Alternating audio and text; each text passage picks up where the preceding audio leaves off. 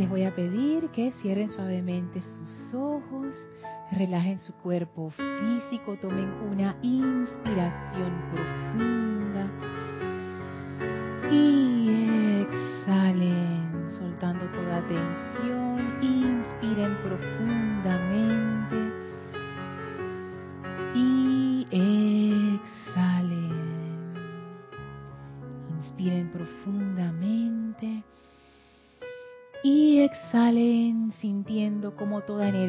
que está pesada, que está oscura, sale de ustedes y resbala suavemente a una gran llama violeta en sus pies que flamea victoriosa, absorbiendo toda esa energía y transmutándola instantáneamente en luz. Esa llama violeta de puro júbilo transmutador y liberador asciende ahora desde sus pies hasta su cabeza como un gran pilar violeta y se expande a través de su vehículo físico, succionando toda imperfección. Se expande a través de su vehículo etérico, succionando toda discordia. Se expande a través de su vehículo mental, succionando toda discordia se expande a través de su vehículo emocional, succionando toda discordia. Y esa llama absorbe toda esa energía y la transmuta instantáneamente en luz. Sientan ese júbilo de liberar la vida a punta de amor, que mediante el amor toda la tristeza se transmuta y se libera en gozo. Todo ese estrés, se transmuta y se libera en paz. Toda esa tensión que se acumula en los vehículos inferiores se libera ahora en un gran estado de relajación, de serenidad.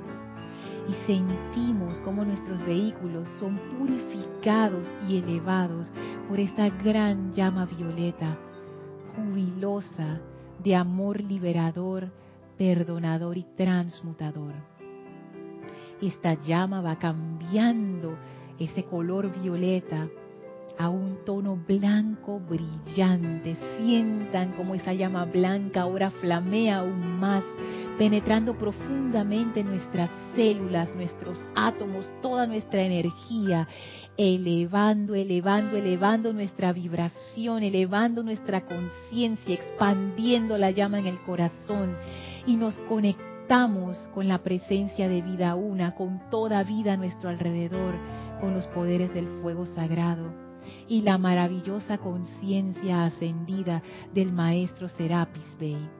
Sentimos la presencia del Maestro con nosotros y a través de esa llama avanzamos junto con el Maestro al templo de la ascensión en Luxor. El Maestro nos deja en el bello jardín y enviamos nuestra gratitud a este gran ser ascendido por abrirnos la puerta de su hogar una vez más. Bendecimos este retiro, su gran radiación, su gran espíritu de ascensión que puede con todo y que va hacia adelante victorioso siempre. Avanzamos a través de ese bello jardín, subimos las escalinatas, nos adentramos en el primer templo y lo pasamos, nos adentramos en el segundo templo y lo pasamos, nos adentramos en el tercer templo hasta la pared del fondo, se abren las compuertas del cuarto templo, ese ascensor maravilloso de luz, entramos al cuarto templo y somos elevados en conciencia una vez más. Y cuando las puertas se abren, estamos frente a los grandes portones del quinto templo empujen esos portones que se abren suavemente y entren al templo circular con el brasero en medio, en donde flamea la llama. Y a nuestro encuentro sale el amado Maestro Ascendido Hilarión sonriente y nos envuelve de una vez en su radiación verde brillante y nos carga con su fe, con su amor invencible, con su gran sabiduría, con su gran júbilo, con su vida Amado Maestro Ascendido Hilarión, te damos gracias por la oportunidad que nos das de compartir contigo en conciencia, que tu sabiduría se haga viva en nosotros y que podamos comprender esta enseñanza y aplicarla directamente en nuestras vidas. con gran gratitud y amor, con gran reverencia, enviamos nuestra gratitud al Maestro una vez más y vamos a permanecer junto a Él en este estado de conciencia mientras dura la clase. Tomen ahora una inspiración profunda. Exhalen y abran sus ojos. Dios les bendice. Bienvenidos a este su espacio, Maestros de la Energía y Vibración. Bienvenida Maritza, bienvenida Kiomar, bienvenida Gaby. Gracias Isa por el servicio amoroso en cabina, chat y cámara. Gracias a todos ustedes conectados por internet a través del live stream YouTube o la radio. La magna presencia yo soy en mí. Reconoce, saluda y bendice la presencia yo soy en todos y cada uno de ustedes. Yo soy aceptando igualmente. Gracias por estar aquí presencialmente, a mis bellas damas, hermanas, amadas de Sendero y de Vida. Gracias a todos ustedes por estar conectados, por ser parte de esta comunidad. Gracias por estar aquí. Especialmente a las hermanas y hermanos que siempre están conectados, no solamente a esta clase, sino a todas las clases y que son parte de este empeño y parte de la familia internacional. Muchísimas gracias por estar y ser parte de esto les anuncio que este domingo hay Serapis Movie. Este año, a diferencia de años anteriores, no habrá Serapis Movie en diciembre, porque diciembre es un mes errado para todo el mundo y entonces mejor, tú sabes qué, el último Serapis Movie del año va a ser este, el de noviembre. Así que si quieren estar presentes en el último Serapis Movie del año, que va a ser con la película Matrix Revolutions, o sea que es la parte número 3 y última de Matrix, la matriz, los invitamos este domingo, una de la tarde, hora de Panamá. Domingo 25, domingo 25. Es que ya saben, a partir de la una de la tarde, hora de Panamá, están todos invitados. Ustedes tienen las películas en sus hogares y nosotros no pasamos la película, solamente los comentarios. Eh, la película va a ser transmitida solamente por live stream, ya que por YouTube tenemos situaciones con eh, temas de derecho de autor, así que solamente la vamos a transmitir por live stream. Así que ya saben, están todos invitados. Y bueno, primero que todo, quiero darle las gracias a mi hermano Gonzalo y a mi hermana Isa por haber asumido las clases en los días que, no estuve presente. Así que muchas gracias a ambos, bendiciones. Yo hoy que, venía ya, tú sabes, feliz y contenta de estar de vuelta, yo digo, ah, de repente hoy doy algo de, de chambala y escuché la clase de Gonzalo y ya Gonzalo dijo todo lo que había que decir de, Chambala, excelente clase, Gonz, gracias. Y estuvo buenísima. Había cosas, le contaba a Guiomar, y este bendice Elmi, había cosas que, que yo, ni siquiera había pensado y, me encantó. Y esa radiación de Chambala que es tan espectacular. Sí. Yo siento que el maestro nos hizo fue un gran regalo para aclarar eso. Ay, y hace un buen trabajo, mira lindo, porque es eso, ¿no? Lo que decía Gonzalo, que no es solamente que yo voy a llevar mi cuestión, sino es que es, sí, yo llevo lo que yo coseché, pero eso se une a todas las cosechas y la fiesta es grande. O sea, todos, todos somos bendecidos por la energía de todos. O sea, es una fiesta de unicidad, es una fiesta de familia, es una fiesta de hogar. Y pensar que nosotros como humanidad, en algún momento yo deseo llegar a esa conciencia en donde yo vea a la humanidad no como gente, tú sabes, gente por ahí en la calle, sino, hey, estos, son mis hermanas y mis hermanos. Y, pero de verdad sentirlo, saberlo. O sea, cualquier persona en la calle puede ser mi mamá, puede ser mi hermana, puede ser mi, mi amiga, puede ser, tú sabes, ese sentimiento hermoso que, que es Shambhala. Y también esto vi la respuesta de Chambala cuando nos hizo el regalo el miércoles con la clase de Kira, la ofrenda que abrió, abrió la cajita de Pandora. Y yo, wow, padre, así mismo es. Wow. Así es que gracias Gonzalo por esa bella clase. La clase de hoy se relaciona con la clase que descargó Isa y que trajo, eh, trajo al Elohim Vista y a la señora Cristal. Y también trajo a la amada Astrea y el Elohim Claridad. Y eso a mí como que, wow. O mira tú cómo se están sumando los seres del quinto rayo.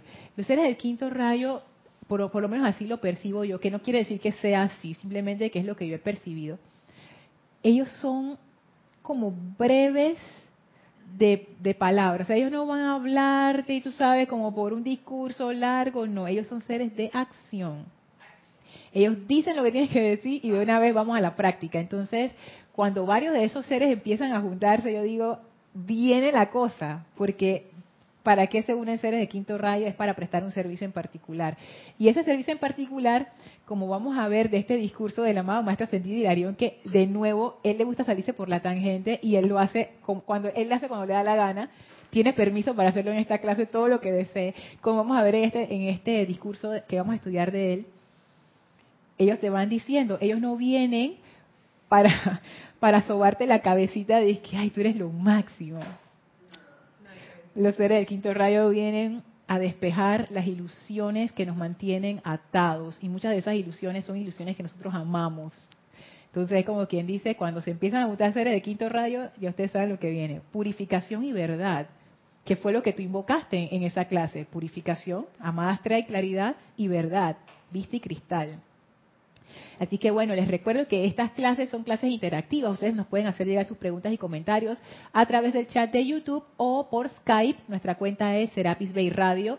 Si estás escuchando esta clase en diferido, o sea que hoy no es 23 de noviembre de 2018, igual me puedes escribir a mi correo lorna.serapisbay.com y con mucho gusto me haces tu pregunta o me haces llegar tu comentario. Antes de entrar al discurso del amado Hilarión, que está en el libro Palas Atenea y el maestro Hilarión hablan, es el, el que está el capítulo 10 en la página 33, que este libro que es tan chiquito, tiene tanto. A mí me sorprende, cada vez que lo abro, y, es oro, este libro es oro. Ven lo que les decía, libro de quinto rayo, chiquitito pero poderoso, al punto, eso es lo que más me gusta de esta gente, al punto. Antes de entrar en la en el discurso, quería hacer un recuento breve de lo que hemos visto hasta el momento, porque yo estaba revisando las clases y las descripciones y me di cuenta que tenemos una tendencia bien fuerte, como que el maestro ascendido Hilario nos está preparando para lo que viene ahora. Primero, el maestro nos presenta que la entrada al quinto templo, ahí hay un cambio. Y el cambio es que esa entrada al quinto templo representa una decisión individual de cada uno, eso no puede ser obligado y no puede ser forzado tampoco, una decisión de vivir en esa vida crística. ¿Qué es lo que entraña la rendición? Todo lo que hemos estado hablando de la rendición. Porque la vida crística significa que yo no voy a vivir la vida de mi personalidad, yo voy a vivir mi vida real, que es la vida de esa presencia de Dios en mí, que es el Cristo. Entonces, esa decisión de vivir la vida crística es lo que representa la entrada al quinto templo. Y eso requiere la clave del quinto rayo, que es autorrendición. Entonces estábamos explorando por qué yo no me rindo, por qué yo no quiero soltar. Entonces entramos al tema de la gratificación, como recordarán, que la gratificación no es un problema, el problema es cuando la gratificación se convierte en el poder motivador. O sea, que todo lo que yo hago lo hago porque voy a recibir algo a cambio que yo quiero. O todo lo que yo hago lo hago porque quiero alejarme de algo que a mí me da miedo o yo siento que me va a hacer daño.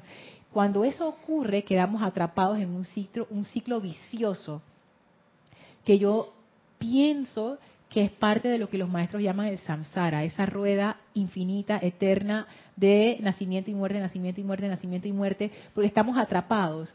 El problema con la gratificación de los sentidos no es que sea malo, como les decía, los vehículos inferiores, ese es el método, el mecanismo, perdón, que ellos utilizan. Si nosotros no sintiéramos gratificación cada vez que comemos, nadie comería. Estarían los, los cadáveres tirados por el piso, la gente sin comer se muere así de repente si no sintiéramos gratificación por descansar el vehículo físico cuando estamos cansados, nadie descansaría y también cadáveres y muerte. Si no sintiéramos gratificación por estar unos con otros, no pudiéramos ser, ni siquiera, ni siquiera estuviéramos vivos, porque la razón por la que los seres humanos existimos hoy es precisamente que somos seres sociales, porque nosotros nuestra fuerza está en el grupo.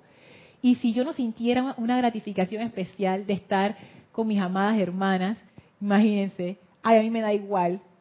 Entonces a todo el mundo le da igual y todo el mundo se desperdiga por el mundo y, al final cae la humanidad. Entonces, la gratificación es parte de ese mecanismo y es importante. El problema es cuando eso se convierte en el único motivador de mi vida. Exactamente. Y entonces entramos al tema del sacrificio, que a mí me gustó eh, cómo, lo, cómo lo vimos, sobre todo cuando vino Emilio, que él le puso como quien dice, ah, dio en el clavo, exacto, que él habló que, la que el sacrificio entraña una madurez y entraña una visión clara. O sea, cuando tú haces un sacrificio, y si, y si este término les asusta, los remito a las clases anteriores en donde lo hablamos y, ya le quitamos como ese estigma y vimos qué significaba realmente y, por qué podía ser útil para entender esta parte de la enseñanza. Tú, tú haces un sacrificio cuando tú das algo que tú quieres, pero tú lo das en miras a un bien mayor. Es, por ejemplo, cuando uno se da cuenta, oye, si yo sigo con este hábito X, mi salud va a sufrir. Entonces, a mí todavía me gusta hacer esto, pero, por ejemplo, vamos a decir el exceso de azúcar, que ya está más que demostrado que hace daño. El exceso, no, no di que una cucharadita de azúcar, eso no va a matar a nadie, es el exceso. Digamos que mi dieta es exceso de azúcar y me encanta, pero yo me doy cuenta, dice Gaby, soy yo, yo me doy cuenta que eso va en detrimento de mi, de mi, de mi salud. Entonces yo tengo que tomar una decisión. Hay gente que escoge hacer el sacrificio, que es decir, tú sabes que yo voy a cambiar mi dieta con miras a tener salud en el futuro. Hay gente que no está dispuesta a hacer ese sacrificio y dice, de algo hay que morirse, Marisa y que es lo mismo. De algo hay que... No, pero no es que Marisa dijo eso, sino que ella se ríe porque tú conoces a alguien de seguro que ha dicho eso. De algo hay que morirse, así que a mí no me importa. Y como decía un amigo, que, él también tenía ese argumento, un amigo él tenía ese argumento, entonces es, mi amigo decía, sí, pero lo que tú no ves es que no es que te vas a morir de una vez, tú puedes pasar 20 años de sufrimiento antes de que ese momento llegue. Y eso es lo que la gente no piensa, ese es el problema. El problema no es que te mueras de una vez, ojalá fuera así, ya está bien, salimos todos de, la situación, pero no es así. Entonces, ese es el tema del sacrificio.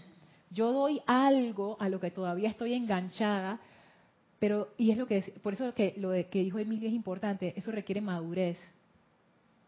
Yo estoy dispuesta a hacer esto porque yo tengo en, en mi meta algo mayor. ¿Y qué es lo que nosotros no queremos dar? Nuestra gratificación. Eso es lo que no queremos dar, salud. No queremos dar nuestra personalidad, lo que nos gusta, nuestras cosas, nuestras posesiones, el apego, ¿no? Entonces, ese tema de sacrificio, el maestro siento yo que nos lo presentó como para que nos diéramos cuenta que este cambio va a requerir de nosotros un cambio y que no es automático. No, no se va a dar a menos que nosotros tomemos la decisión de hacerlo y de sostenerlo. Sí, Gaby. Eh, sí, yo decía el apego y la gratificación. Gratificación y apego. Entonces yo me pongo a pensar de que hay muchas cosas que uno hace por porque le gusta hacerlo. Eh, hay cosas que yo trabajo y me gusta trabajarlas. Hay cosas, a mí me gusta estar aquí me gusta sentir la radiación, me gusta hablar con los hermanos, intercambiar ideas. No sé si eso es gratificación, porque eso es una línea tan tenue. Y hay lugares donde no me gusta ir, inclusive con mi familia, hay cosas que yo rechazo y hay cosas que no me gustan. Pero uno tiene que tratar de fluir, eso es lo que yo entiendo, porque eso de gratificación apego es un tema bien que da para bastante, porque es algo que uno a veces cae en ambas cosas y uno no se da cuenta de eso. Entonces, lo que yo digo es que, bueno, si no te gusta o te gusta, fluye en el momento, haz lo que tú puedas hacer, disfruta el momento, si no te gusta, igual fluye, trata de encontrar el bien escondido a las cosas, pero no te apegues, porque eso es la, la, cuestión es cuando las personas desencarnan. Se, se, quedan aquí muchas veces. Se apegan a los, a los familiares, a las situaciones, a las casas, a las mm. posesiones. Ellos tenían. Uno tiene que mirarlo en, en función de eso. Si mañana desencarno, me tengo que desapegar de todas estas personas, de todas estas situaciones. ¿Y dónde voy a parar yo? Entonces mejor vivir el momento, como se dice, porque el mañana nunca uno no lo, no lo sabe, y vivir y disfrutarlo, porque esto es temporal. Lo que no te gusta es temporal, lo que te gusta también. Así que para qué como que llenarse la cabeza y que, ay Dios mío, me gusta tanto el azúcar, porque sí. Me encanta el azúcar, me fascina el azúcar. Yo no sé qué voy a hacer cuando yo cuando yo desencarne, yo no sé qué voy a hacer, voy a tener que tratar de inventar allá un azúcar o algo así. O de repente regresas como una hormiguita y ahí siempre vas a estar comiendo azúcar. como un elemental. Como un elemental del azúcar, puede ser también. Una hormiga cósmica. Yo no quiero una hormiga cósmica. Yo no, quiero una hormiga cualquiera aquí. Yo no, porque después me matan rapidito. Es que esa es la desventaja de las hormigas, ¿ves? Fíjate, eso que tú dices, Gaby, es, es interesante porque es cierto, la línea entre la de por qué yo estoy haciendo algo, es por gratificación, porque por mi voluntad, sí es tenue. Y en este momento, para nosotros, en nuestro estado de conciencia actual, es difícil darnos cuenta cuál de las dos, porque a veces uno piensa que uno está haciendo las cosas por voluntad propia y está detrás, está metida la garra de la gratificación. Y cuando uno se da cuenta generalmente, cuando tú haces algo y nadie te agradece y tú te sientes mal, ah, esa es, pasé desapercibida, nadie se dio cuenta, nadie me dijo nada. Gratificación, ajá, gratificación, ah, yo estaba esperando algo a cambio, mira tú. Entonces, lo mejor que uno puede hacer, como tú dices, es no estresarse por eso. Y eso es un proceso, uno va aprendiendo a hacer las cosas porque uno las quiere hacer. Y en la enseñanza, yo no había visto eso antes, pero ahora lo estoy viendo en todas partes, que los maestros siempre nos instan a eso. Nada más que ellos lo dicen como en otras palabras, ellos dicen, rindan su voluntad a la presencia yo soy. Y eso lo que quiere decir es, oye, haz las cosas que en tu corazón tú quieres hacer. O sea, tú tienes que encontrar tu ser real y hacer esa voluntad. Y cuando estás en una situación que no te gusta, los maestros son claros y categóricos. Ahí sí ellos sí dicen, no hay justificación alguna para ser discordante. No hay.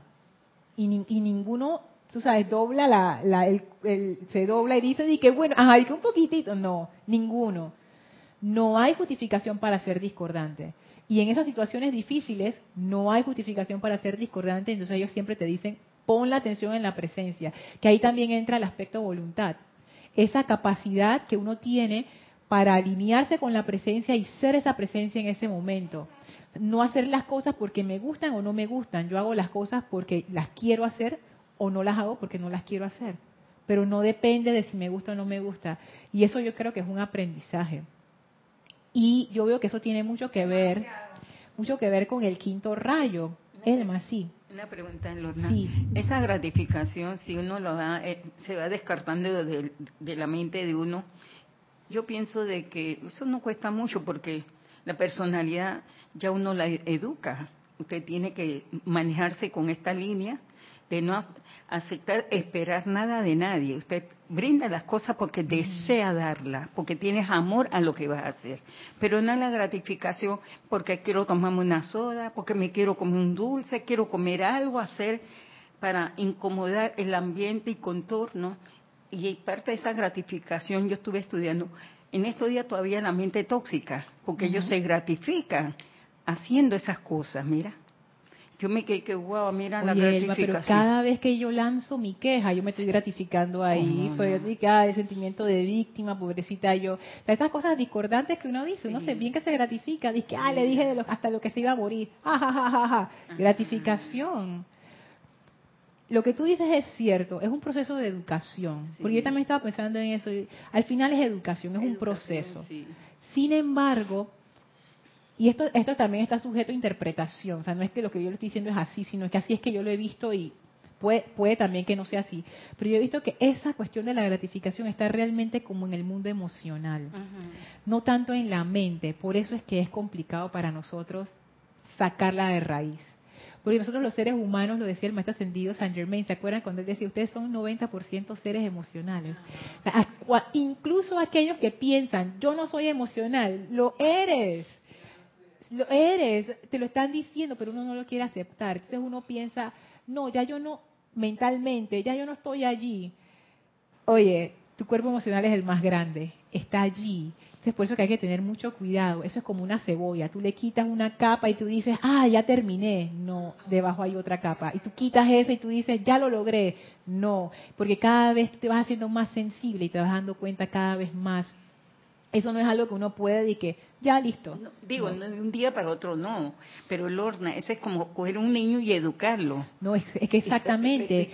tiene que ser una disciplina, por tiene que haber. Y eso precisamente es una de las cosas que, que vamos a ver en la clase. Y yo siento que es una de las cosas que nos dice el maestro Ascendido Hilarión. Eso mismo, eso no va a pasar. O sea, si tú no haces nada, tú vas a seguir la misma. Porque esa es la tendencia, ese es el momentum, esta cuestión, y por eso es que el quinto templo tiene esa como es, ese cambio que a veces uno como que no le gusta mucho, tú tienes que parar eso. Como tú dices, no lo vas a parar de la noche a la mañana, pero hay un proceso de educación. Esos patrones de gratificación como poder motivador, esos patrones mentales que uno tiene de limitación, esas memorias que constituyen nuestra personalidad y que no nos sueltan y nos limitan, eso se tiene que ir, se tiene que acabar. Y tú lo tienes que ir dejando, como uno tiene apego a eso, pero uno lo tiene que ir dejando poquito a poquito. Y eso es una decisión que uno toma, que es lo que hablábamos al inicio. La decisión de entrar al quinto templo es, yo tengo que, yo tengo que soltar esto. Y eso requiere un proceso de educación. Y los seres del quinto rayo tienen como esa, como ese, es, yo no sé, como ese filo que te permite discernir y decir esto sí, esto no. Mismo. Eh, así mismo. Isa. Angélica desde Chillán, Chile, comenta, hola Lorna, bendiciones para ti y para todos. Bendiciones. Y este bendice, Angélica. Escuchándote percibo en mí que muchas situaciones las debo pasar por una revisión. Por ejemplo, si me invitan a un lugar y yo acepto preguntarme a qué voy, qué es lo que quiero ir yendo a ese lugar, yendo allí, porque cuando te invitan a un lugar que te gusta, dices, sí, voy. Pero cuando estás allá, no se dan las expectativas que esperabas. Y ah. ¡zas! Desilusión. Entonces, veo que la pureza de motivo es crucial, pero si no tenemos madurez, como bien tú dices, es difícil evaluar. Exacto, y esa madurez uno la va adquiriendo con la experiencia, no, no nos los podemos saltar, es un proceso, no se puede saltar. Y si bien es cierto que hay saltos cuánticos que uno da, porque eso existe y se da, el salto cuántico no va a ser de cero a mil, no. Va a ser un salto cuántico de cero a cinco y después de cinco a veinte, pero no va a ser de nada a todo, no porque es un proceso, porque ese proceso es necesario para desarrollar esa madurez. sí, pero la gratificación siempre va a estar presente. Por o no va a desaparecer nunca. Por supuesto. Incluso si te elevas mucho espiritualmente, también está, porque está esa gratificación claro. de que sientes confort, de que sientes elevación y eso es gratificante. Exactamente. Y gracias por traerlo porque eso es importante. Si yo tengo vehículo emocional, yo voy a experimentar gratificación cada vez que experimento algo placentero y que es bueno para mí. Y eso es normal. Eso es normal. Y aquí viene como, es que, es que es difícil porque es Tú sabes. que viene el discernimiento, Lorna. Imagínate, vamos a decir, yo hago una aplicación, yo hago una aplicación de estas que nos enseñan los maestros, elevo mi conciencia y siento ese confort del Mahashohan. Y yo, wow, es parecido al ejemplo de Angélica. Ok, listo, ah, terminó la experiencia, qué bien me siento. Y al día siguiente lo quiero hacer de nuevo porque lo quiero hacer de nuevo porque yo estoy elevando mi conciencia porque es parte de mi aplicación diaria o porque yo quiero volver a experimentar lo mismo que experimenté cuando elevé mi conciencia. Lo que decía Angélica, vuelvo a elevar mi conciencia, hago la aplicación y esta vez no sentí lo mismo, da desilusión. Entonces no lo hago más. Entonces la pregunta que sigue es, ¿y yo por qué lo estaba haciendo? Por gratificación. Por gratificación.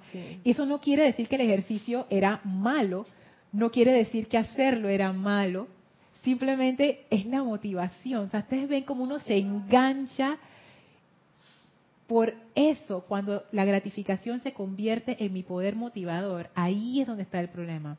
Pero es cierto, Yomar, uno nunca deja de experimentar gratificación en tanto uno tenga vehículos inferiores. Incluso gratificación física, las caricias una, es algo gratificante para el cuerpo físico. O sea, y necesario innecesaria. Entonces no hay que tenerle miedo a la gratificación, no hay que odiar a la gratificación, es un mecanismo de los vehículos inferiores. Lo que hay que estar pendiente es, lo que decía Angélica, yo por qué estoy haciendo esto. ¿Yo lo estoy haciendo para gratificarme o lo estoy haciendo por mi propia voluntad? A ver, espérate, venía Gaby, venía Elma y venía Maritza. Y después Isa.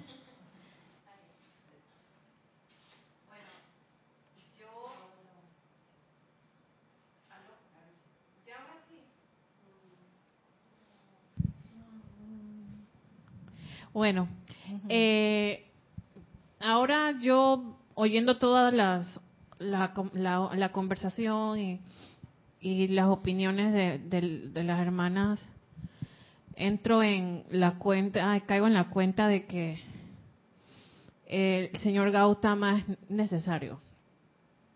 Ahora que está el, el retiro más presente, abierto, exacto. El camino del medio, el sendero del equilibrio Clarito, así mismo es. Porque no podemos, no vamos a vivir sin gratificación, pero tampoco es que vamos a hacerlo todo porque nos gratifica. Así es. Y el maestro Sentido San Germain lo dice, el sentimiento es lo más notable de la experiencia humana, o sea, no cortes esa parte. Exacto. Primero que todo, no la vas a poder cortar. Ese es el vehículo más grande. O sea, tú no te puedes, tú, tú mutilas eso, te mutilaste todo, o sea, no, no lo hagas. Lo que tienes que hacer es camino del medio. Tienes que aprender a controlar ese montón de energía es un proceso, lo tienes que hacer. Y tú sabes que este, este cuerpo que nosotros tenemos está diseñado para este planeta y para este plano. Este planeta es igual, emocional. Tú ves que hay agua por doquier, mares por doquier. No nos podemos, como dice el maestro, eh, cerrar a esa experiencia, porque aquí estamos experimentando, estamos aprendiendo. Y no se nos, eso es totalmente este, ¿cómo te digo? la palabra? Eso es totalmente válido.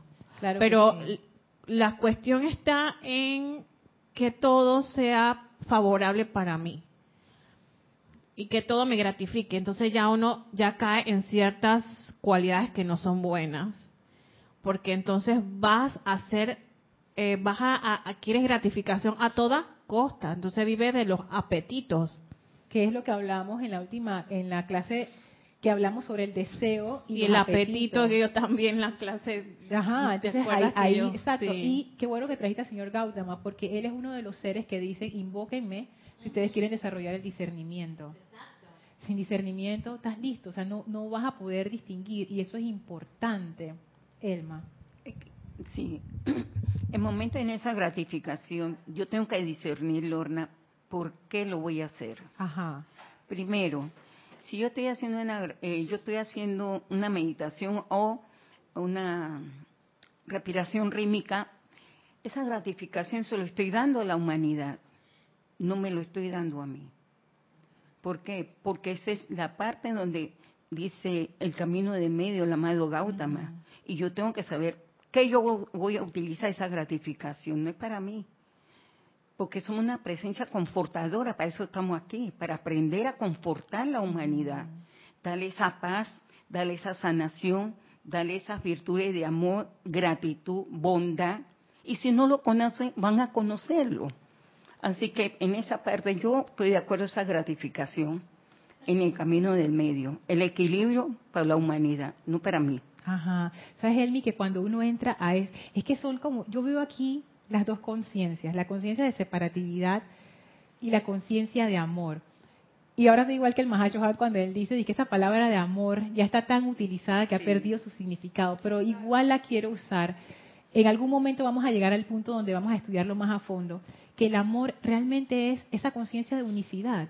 Cuando tú estás en la conciencia de amor y para entrar a esa conciencia, ¿qué tiene que pasar? Tú tienes que haberte despojado, despojado, despojado de lo que te está limitando, lo que te está atando, ahí tú puedes experimentar esa gratificación, pero ya no es para mí.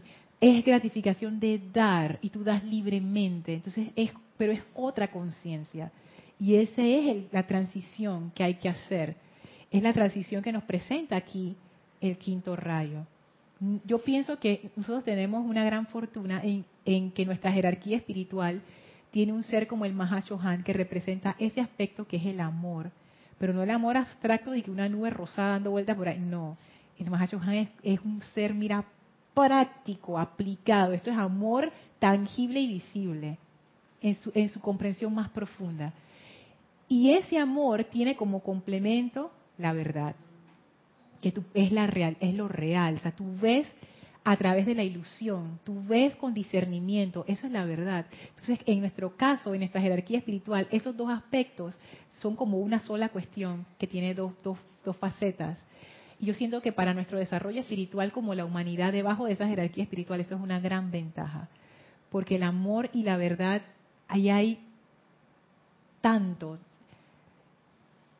La verdad realmente, al final cuando tú ves la verdad, es amor. Es, es como que uno lleva al otro y el otro lleva al uno. es, es, es, así. Entonces, esa, ese tránsito al amor pasa por la verdad. Quinto templo es necesario. Maritza. Bueno, solo eh, que quería decir que estoy de acuerdo con lo que ha dicho Elma uh -huh. en cuanto a lo que es la educación de nuestros cuerpos. Porque eh, es verdad, sí existe la gratificación y, hay que tener mucho cuidado con eso porque muchas veces estamos esperando algo cuando tenemos esa gratificación y no debería de ser sino más bien eh, dar gracias y yo digo, ¿qué más que, que cuando tú, tú has aprendido y puedes ser una presencia confortadora para otros? Uh -huh. Es lo más maravilloso. Eso sí te puede sentir todo tu ser con eh, alegría, con felicidad. Eso que te, tú puedes dar, pero darlo de corazón, sin esperar ni siquiera que te digan, oye, mira que lo hiciste bien, que esto y que otro. No esperes eso, simplemente dale gracias a Dios porque te dio la oportunidad Ajá. de hacerlo y de poder servir. Esa es lo que yo diría que más que una gratificación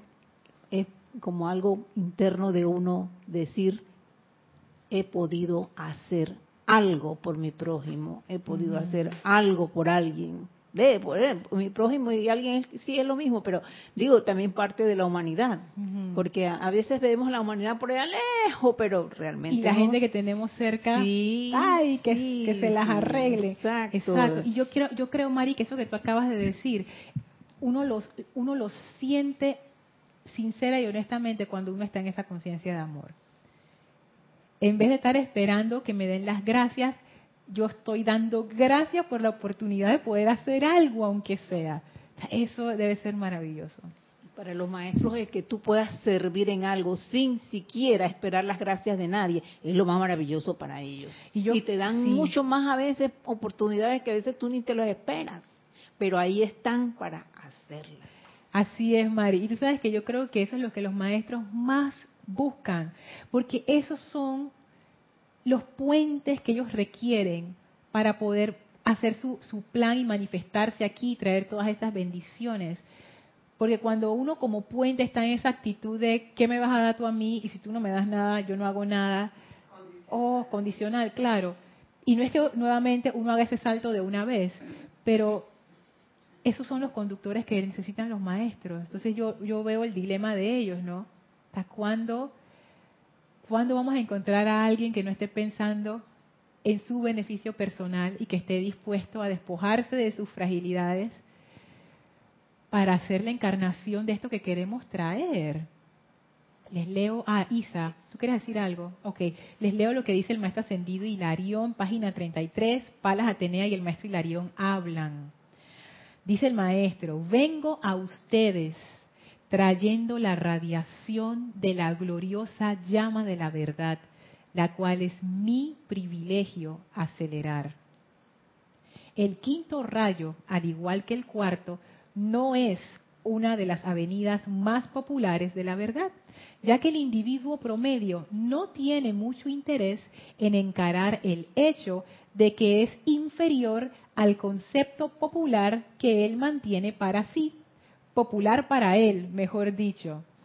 aquí el más ascendido Hilarión lo que nos dice es que el quinto rayo no es popular, porque el individuo promedio, o sea, nosotros mismos, no, no tenemos interés en encarar el hecho, o sea, en que nos digan que en realidad nosotros somos inferiores al concepto que nosotros tenemos de nosotros mismos. O sea, nosotros pensamos que somos lo máximo.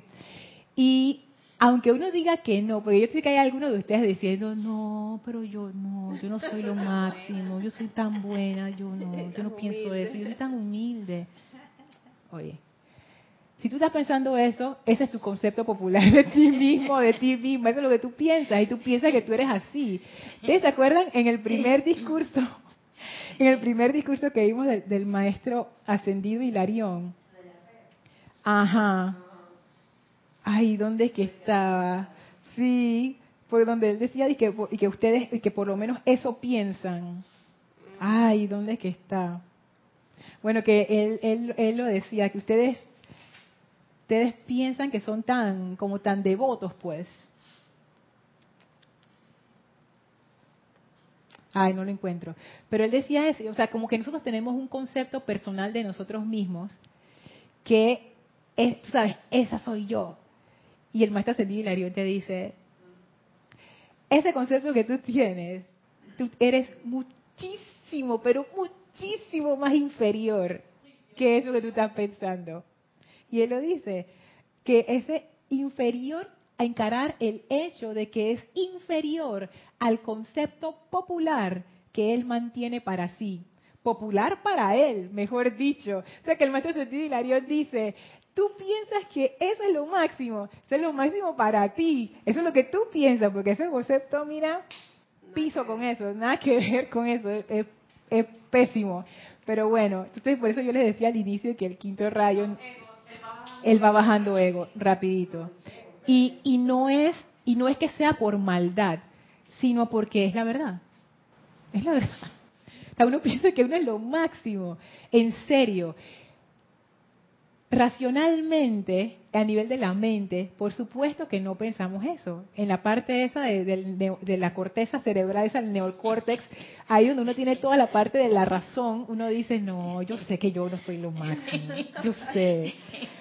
Pero en el emocional, en la parte esa primitiva del cerebro, yo primero, yo segundo, yo tercero, yo soy lo máximo, yo primero. ¿Quién es la más bonita? Como dice Gaby, espejito, espejito, ¿quién es la más bonita? Yo, yo soy. ¿Cómo yo me doy cuenta de eso? Si alguno de ustedes ha caído alguna vez en crítica, juicio y condenación, eso está funcionando. ¿Cómo? Exacto. Porque yo juzgo a todo mundo según quién según, según lo que yo pienso. Como yo lo vea. Como yo lo vea.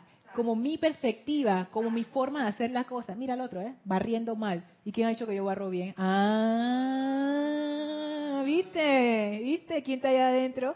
Es que yo soy lo máximo. Mira, mira, yo no sé cómo esta gente puede creer en esas cosas. ¿Según quién? Mira cómo se viste el otro. O sea, que tú sí te vistes bien. O sea, que tú sí eres la, la, la medida de perfección. Ajá, en Panamá decimos eso, la última Coca-Cola en el desierto. Ey, ese concepto está ahí. Concepto humano. Es un concepto humano. Y el maestro ascendido Hilarión nos lo dice. Lo que ustedes piensan de sí mismos, ustedes no, ustedes no están ni por ahí.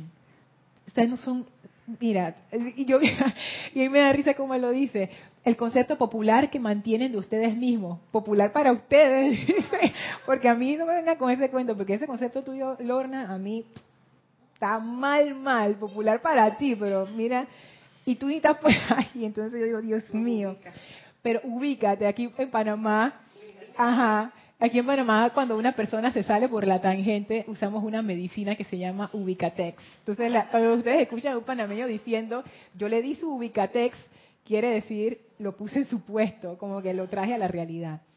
Que desde el punto de vista de la personalidad generalmente es algo cruel.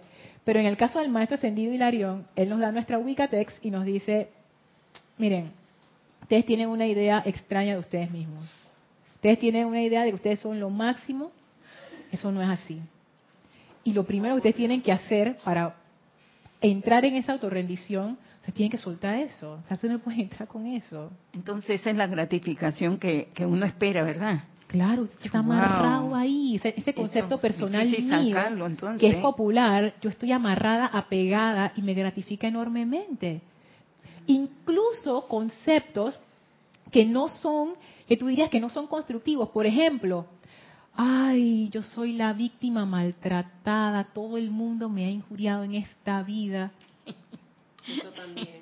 Yo me estoy alimentando de ese sentimiento de víctima. O sea, si yo, si yo lo tengo, si yo lo tengo, es porque yo me estoy nutriendo de eso.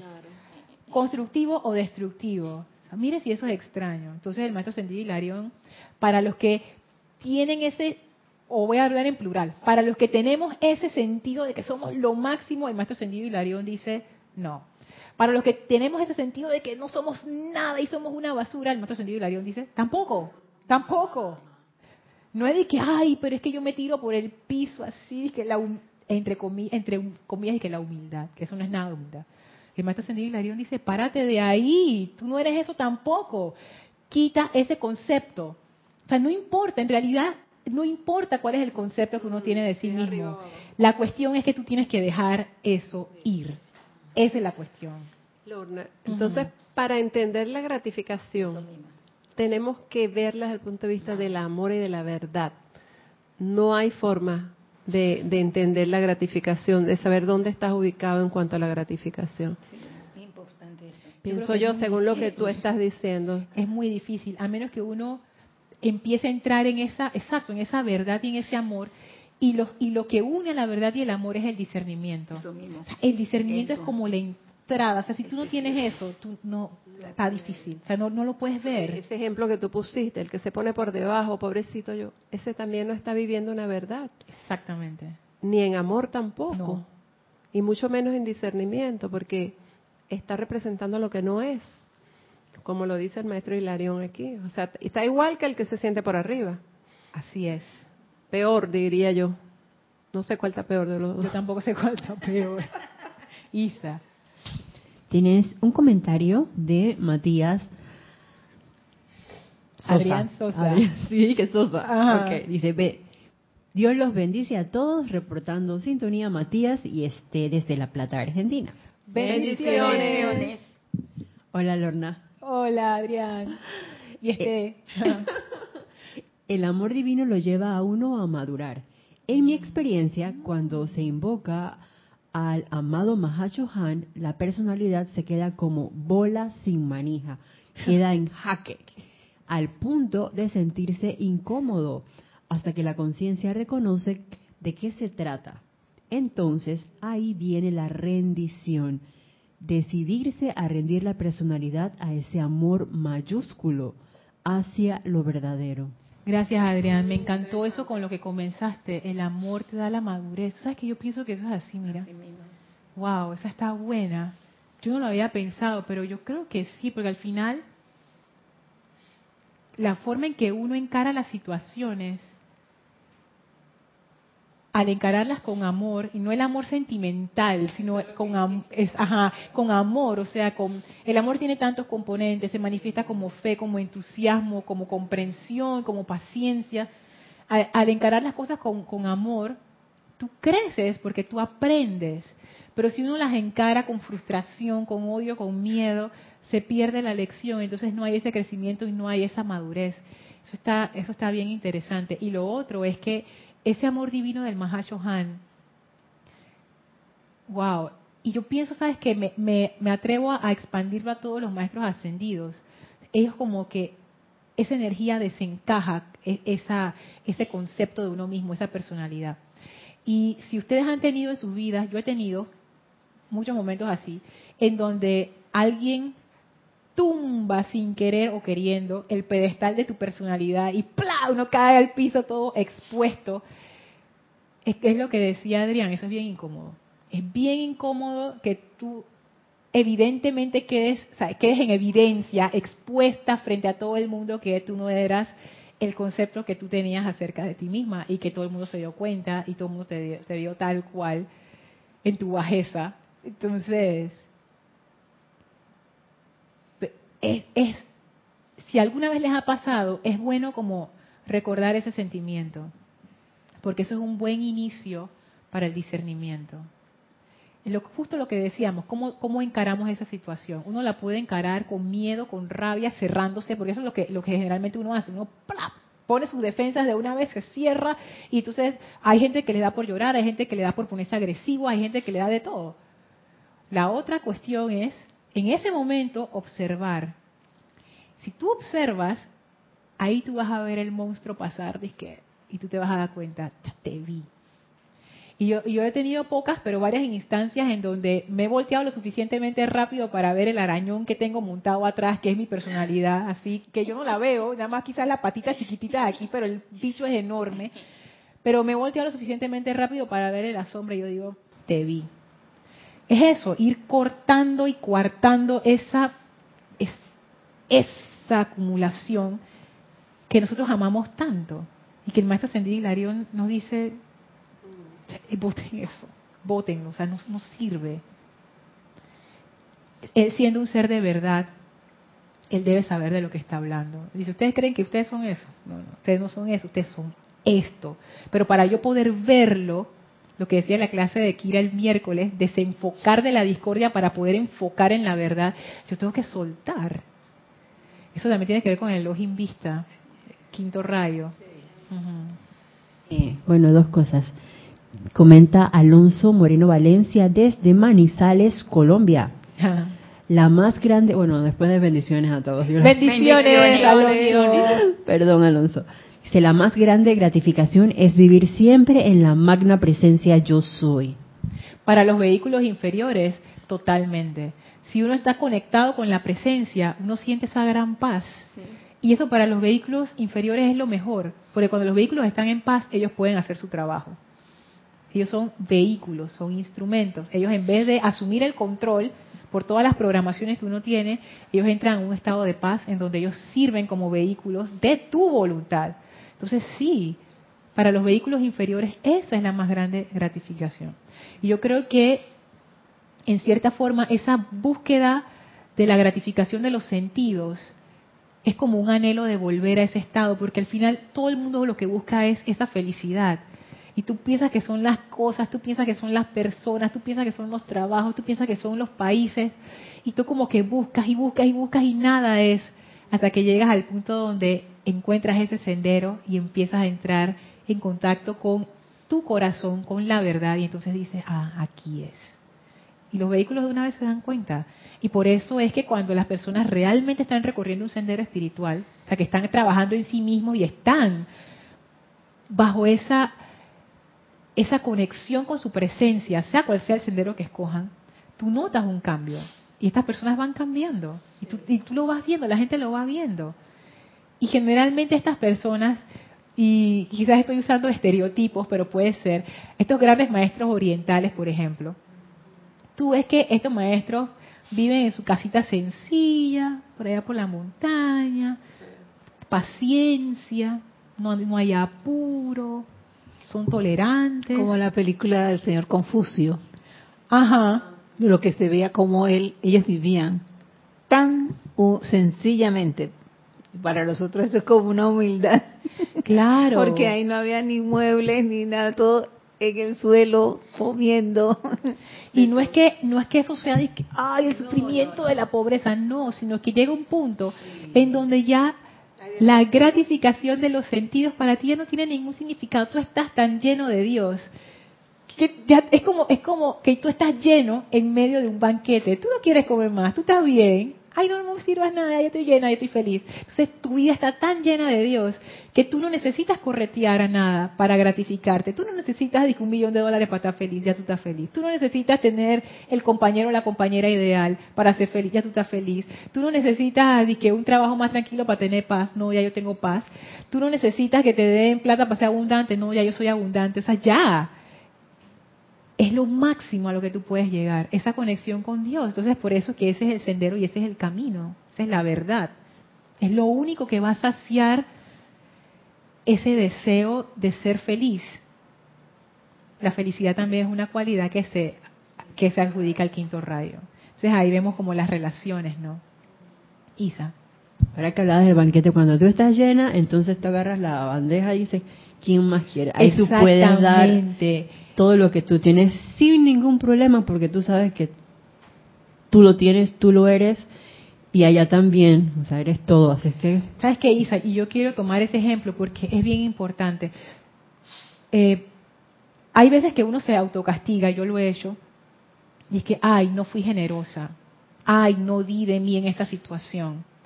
Pero ahora como comprendiendo más, yo me pongo a ver, si yo tengo hambre, ¿cómo yo voy a ofrecer esa bandeja a otro si yo misma no he comido? O sea, yo lo que voy a estar es viendo esos pastelitos y muriéndome de hambre.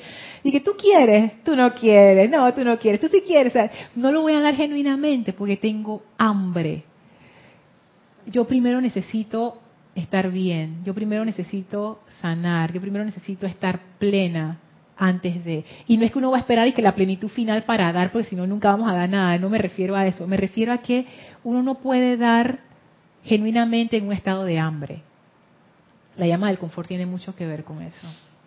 Porque la llama del confort es un aspecto de Dios que sacia esa, ese apetito y te da la paz. Por eso, por eso es que da paz, porque sacia el apetito y entonces es lo que decía Alonso cuando esa llama del confort entra a ti y, y aquieta esa parte de los apetitos, tus cuerpos de una vez, entran en paz. Entonces ahí tú sientes, wow, que ese sería su estado natural si uno no estuviera siempre como en esa ebullición interna. Entonces e, es como un punto para pensar en algún momento en que ustedes se hayan autocastigado por no dar o por no, no llegar tan alto como querían llegar. Piensen en eso. Quizás lo estaban haciendo desde un punto de carestía. Y, eso es muy difícil. Esa era otra cosa que me acordaba de las palabras del amado Mahashohan con respecto a la determinación, que es uno de los primeros, que para mí fue sorprendente, eh, de las invocaciones más importantes a la luz. Eh, el aspecto de determinación, que justamente tiene que ver con el primer rayo, no la voluntad. Em, para entonces, como empezar a buscar o a buscarnos, a manifestar cuando ya tú estás claro qué es lo que tú quieres, con la purificación manteniéndote entonces en la pregunta, ¿por qué estoy haciendo tal cosa? El, el motivo por el cual hago algo y en base a eso es que uno puede como empezar a encaminarse en ese, en ese sendero de la verdad a través de la concentración, la consagración. Ahí empecé a ver lo de, como bien dices, el amado de los invistas. Tienes que quitarte todos esos velos eh, que tus ojos, tal cual el, ojo todo avisor, pueda ver todo claramente, porque lo vemos desde el punto de vista humano, desde nuestra perspectiva. A veces así como con las, se me fue ahorita el nombre de las de los, caballos. los, caballitos que le ponemos alrededor de los ojos, los limitamos. Ellos nada más pueden ver que 20 grados y nosotros vemos que 120 de, de ángulo de visión lo, acerca, lo, lo tenemos tan pequeñito ahí así, pero las primeras cosas que nos dijo el amado Maestro Ascendido Hilarión es que Él sirve con todos, porque todos tenemos que aprender a adquirir o a desarrollar fe. Y eso es una de las cosas que siento que también va despejando o amplificando ese estado de em, ojo todo avisor, avisor o de per, percepción, percepción divina, en este caso. Es una percepción divina la que nos están eh, dando la oportunidad de adquirir. Si tenemos la determinación y la pureza de motivos, realmente estamos claritos, porque él también nos dijo desde el primer día, como lo dijiste al principio, tú levantaste la mano, pero del hecho de que hayas levantado la mano no quiere decir que tú estás en la escuela, que lo veníamos viendo desde el cuarto rayo. Porque ahí yo creo que el maestro ascendido Serapis era como que más súbito en ese sentido. Vengan todos, todos tienen, no importa. Ya yo sé que de pronto tú no vas, pero ven también. Él siempre da la oportunidad. Y él lo dice, yo le doy la oportunidad a todo aquel que me lo pida. Y el maestro, aunque él piense o sepa, realmente sepa, eh, todavía le falta. Ey, él levantó la mano, vengan, yo te doy la oportunidad. Pero es cierto, en el cuarto rayo tú tienes esa oportunidad, pero en el quinto... Vamos con los que son de verdad. Así es.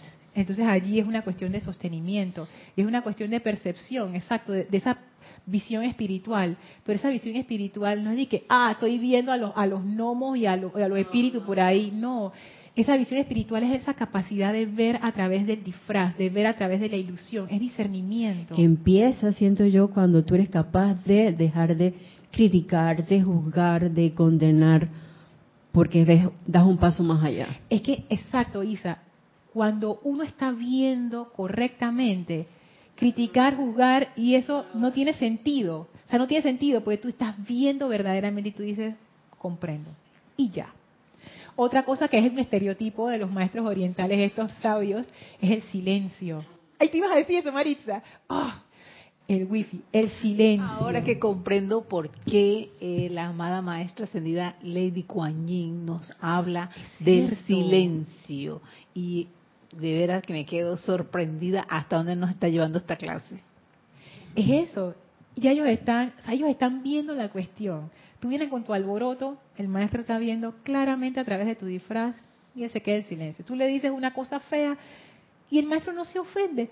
¿Por qué se va a ofender si él ya no tiene un concepto popular de sí mismo que se pueda ofender? Ahí no hay nada. Lo que voy a decir puede sonar un poco como, como, como no atractivo, pero yo veo que eventualmente uno se convierte como en una casa vacía. Ahí no hay nada.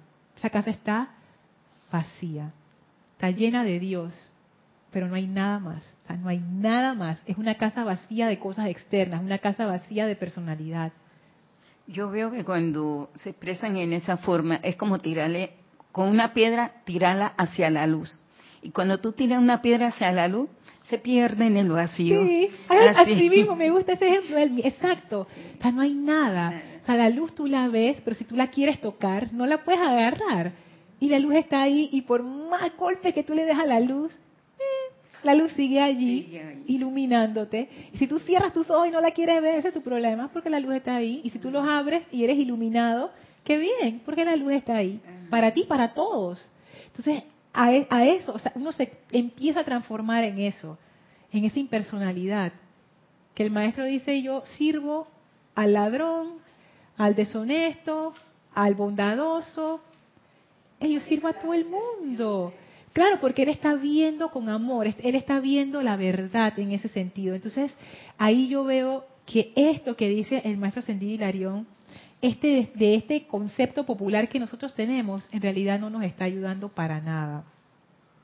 Y antes de pasar a Mari, o bueno, paso a Mari, leo esto y, cerramos la clase. Bueno, solamente quería decir es que esto me recuerda a las clases anteriores que tú decías, cómo ve la presencia, o qué, qué, vemos a través, no, ¿cómo es la pregunta?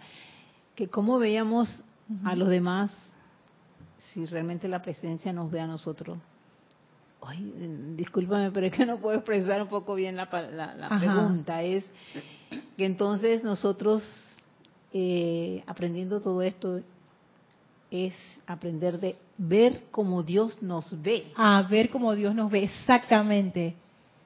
Visión, quinto rayo, verdad. O sea, es que todo está como amarrado. Entonces aquí yo veo por qué el maestro Ascendido Hilarión primero nos llevó por la parte de gratificación para que nos demos cuenta de cuál es el problema Ajá, sacrificio como, como diciéndonos, eventualmente ustedes van a tener que dejar esto atrás, se lo estoy diciendo desde ya para que no se asusten cuando lleguemos. Y fíjense, tú tienes un comentario medicinal. Ajá. Sí, Angélica de Chillán, Chile dice, Lorna, qué importante es percibir, ver esa energía que te quiere condicionar. Recuerdo que el amado Maestro Ascendido Saint Germain contaba que el mensajero Guy Ballard, mientras caminaba, sintió que algo lo condicionaba y le dijo, no tienes poder, etcétera.